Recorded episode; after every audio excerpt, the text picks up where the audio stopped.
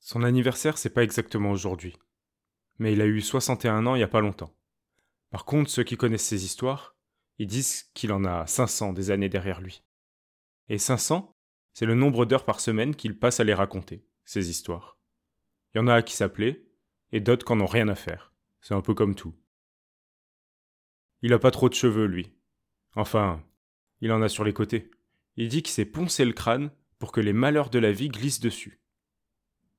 Il dit aussi que les touffes de cheveux qui tombent sur ses oreilles, elles servent à filtrer les idées.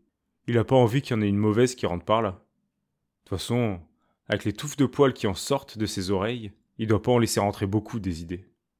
Il habite au bord de la rivière, sur les deux berges. Il a deux maisons. Alors il prend souvent son bateau pour traverser. Dans une maison, il y a sa cuisine, et dans l'autre, la salle à manger et la chambre. Il pourrait manger dans la cuisine, mais il a des principes quand même. Alors il traverse, dans sa barque, avec son bol de soupe sur les genoux. Lui, c'est le pirate de l'Aveyron, le gardien des méandres du Lot. Et la rivière, il s'assure qu'elle coule, qu'elle coule bien et qu'elle déborde pas trop. Il est pas très grand, surtout pas très beau, et pas particulièrement agile ou fort, mais quand il s'emporte, il est inarrêtable. Le dernier qui lui a coupé la parole, il s'en rappelle encore. Il a cru qu'il allait finir dans la digue, comme mortier. Et ouais, c'est lui qui s'occupe de la digue. Parce que le Lot, quand il s'emporte, il fait des dégâts aussi. Alors il faut bien le contenir.